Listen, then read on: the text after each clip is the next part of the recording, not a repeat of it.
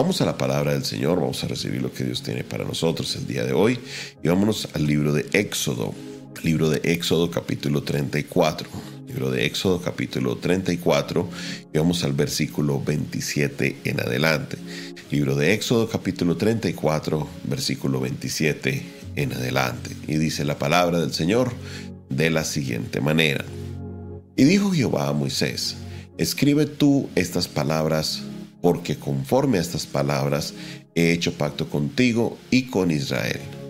Y él estuvo allí con Jehová cuarenta días y cuarenta noches, no comió pan ni bebió agua, y escribió en las tablas del pacto los diez mandamientos. Y aconteció que descendiendo Moisés del Sinaí con las dos tablas del testimonio en su mano, al descender del monte, no sabía Moisés que la piel de su rostro resplandecía después de que hubo hablado con Dios. Y Aarón y todos sus hijos, perdón, y todos los hijos de Israel miraron a Moisés y aquí que la piel de su rostro era resplandeciente y tuvieron miedo de acercarse a él. Entonces Moisés los llamó y Aarón y todos los príncipes de la congregación volvieron a él y Moisés les habló. Después se acercaron todos los hijos de Israel, a los cuales mandó todo lo que Jehová le había dicho en el monte de Sinaí y cuando acabó Moisés de hablar con ellos, puso un velo sobre su rostro. Y cuando venía Moisés delante de Jehová para hablar con él, se quitaba el velo hasta que salía, y saliendo decía a los hijos de Israel lo que le era mandado. Y al mirar los hijos el rostro de Moisés, veían que la piel de su rostro era resplandeciente, y volvía Moisés a poner el velo sobre su rostro hasta que entraba a hablar con Dios Amén. Aquí encontramos esta escena maravillosa y es importante analizarla desde diferentes puntos de vista, porque esta escena de alguna manera es una repetición de lo que debería haber pasado en el capítulo 32, pero a raíz de la locura del pueblo, de todo lo que estaban en su desorden, no se dio. Acá nos encontramos con Moisés que está arriba en el en el monte con el Señor, está ahí con Dios en ese tiempo maravilloso de comunión con Dios, buscando de Dios. Y Dios entonces le habla y le dice, escribe tú estas palabras. ¿Qué le dice el Señor en versículo 27? Escribe tú estas palabras. Es diferente porque en el capítulo 31, o perdón, en el capítulo 29, eh, cuando el Señor le dice que suba al templo, perdón, al monte, no al templo, sino al monte, cuando el Señor está hablando con él con respecto al pacto, resulta que Dios es quien escribe las tablas para Moisés. Es Dios quien escribe las tablas para Moisés. Pero en este capítulo encontramos que es Moisés quien escribe las tablas. Dios le dice a Moisés, ahora tú escribe las tablas. Tú escribe las tablas. Ahí en el verso 27 el Señor le dice, ahora tú escribe las tablas. Entonces, ahí encontramos la diferencia, esta diferencia grande entre el capítulo 1, el capítulo 32, que es donde vemos que el Señor le escribió con estas tablas, ahí en el versículo 16 dice, y las tablas, capítulo 32, verso 16 dice, y las tablas eran obra de Dios y la escritura era de Dios grabada sobre las tablas. Entonces, ahí está la gran diferencia entre una escena y la otra, o una de las grandes diferencias, que en uno era Dios quien había grabado las tablas y en esta Dios le está diciendo a Moisés, tú escribe las tablas. Dios le dice a Moisés, escríbelas tú en este pacto que hemos hecho a mi favor. Y entonces Moisés permaneció con el Señor 40 días y 40 noches. Y durante este tiempo Moisés ayunó. Ayunó en un ayuno total. No comió, no bebió absolutamente nada y permaneció allá arriba. Ahora, cuando Moisés termina, cuando ya toda la obra se hace, Moisés desciende al pueblo y hay una característica y es que el rostro de Moisés resplandecía. El rostro de Moisés resplandecía. En la escena del capítulo 32 no oímos que el rostro resplandecía, oímos es que Moisés venía muy enojado al ver toda la locura que el pueblo estaba haciendo con los dioses falsos. Acá ya vemos algo diferente, acá vemos a Moisés que su rostro resplandece, resplandece tanto que a la gente le da miedo. A los que están ahí tienen miedo de hablar con Moisés porque su rostro era resplandeciente de una manera que colocan un velo sobre Moisés. Era tan resplandeciente su rostro que Moisés tenía que colocarse un velo y ese velo permanecía sobre él hasta que Moisés entraba a Dios donde se quitaba el velo. Miren esto, miren el, el nivel de comunión que tuvo Moisés con Dios que el rostro de Moisés resplandecía de una manera impresionante. Y acá encontramos algo maravilloso dentro de ese texto. ¿Por qué? Porque primero, cuando tenemos nosotros una comunión cercana con el Señor, cuando nosotros tenemos una comunión cercana con nuestro Dios, cosas empiezan a cambiar en nosotros cosas empiezan a cambiar, no solamente en nuestra vida espiritual, no solamente en nuestra vida emocional, sino también en nuestra vida física. El pueblo podía ver eso en, la, en el rostro de Moisés. Eso es algo que es muy, muy claro. Y esto era en un Moisés que tenía que ir a buscar la presencia de Dios. Ahora, los creyentes del nuevo pacto sabemos que el Espíritu de Dios, que la presencia de Dios mora en nosotros. Pues el hecho de que la presencia de Dios mora en nosotros, eso debe dejar una evidencia en la vida del creyente. Muchas veces pensamos que lo espiritual es solo espiritual y no se va a ver en lo, en lo físico y eso es mentira, eso es falso. Lo espiritual va a afectar lo emocional y también va a afectar también el cuerpo. Eso es imposible no tener un encuentro con Dios y quedar igual. Algo cambia, algo sucede. El encuentro que Moisés ha tenido con Dios era poderosísimo, tanto que al pueblo le costaba verle el rostro a Moisés, tuvieron que colocarle un velo encima. Era algo poderoso, era algo fuerte. Y nosotros tenemos que comprender eso.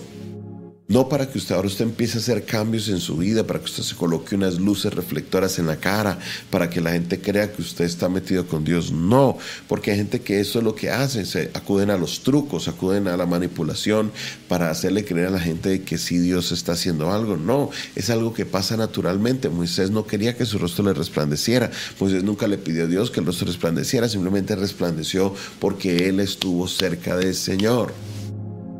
Para Dios no está, Dios no está cerca de nosotros, Dios está en nosotros. Si el Espíritu Santo está en mí, ¿será que se refleja en lo exterior? Yo creo que sí, totalmente.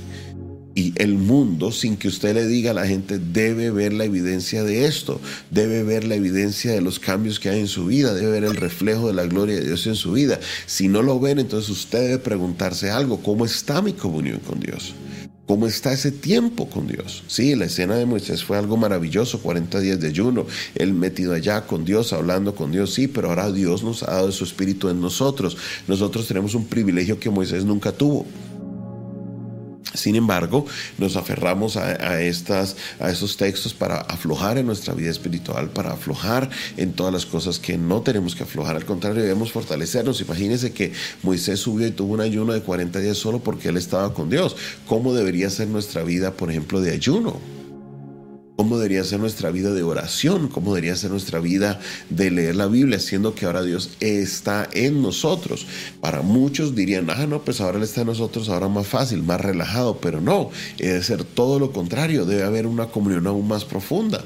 No para que usted viva una vida de ayuno tampoco, pero el ayuno tiene que ser parte de nuestra vida, un día a la semana, dos días a la semana, dedíquele un día de ayuno al Señor, pero no, ahora que estamos con Dios con nosotros, resulta que nos volvimos flojos para ayunar.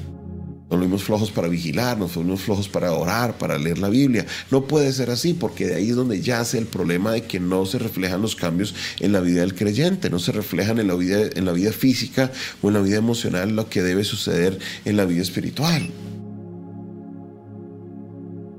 Entonces empezamos a hacer cosas para querer cambiar, empezamos a, tratar de demostrar en lo físico, pero no es algo que sucede como segunda naturaleza. Si el Señor está en ti, estás teniendo tus encuentros con Dios, tu vida va a cambiar. Punto. De repente aquellas cosas que te gustaban, que eran malas, ya te dejan de gustar. ¿Por qué? Porque Dios está obrando en tu vida. De repente yo he visto gente que hasta la piel, la cara le cambia. Lo he visto todo en estos días hablaba con alguien en, el espacio del colegio y me decía, pastor, yo no sé, es que cada vez que vengo aquí, eh, eh, cuando uno habla con usted, yo siento una paz, una tranquilidad y yo por dentro digo, pero ¿qué es? Yo no, o sea, yo no hago nada para eso, no es que yo tenga un truco para que la gente se sienta tranquila, no, es que la comunión con Dios que uno tiene debe reflejarse en lo que es en, en eso.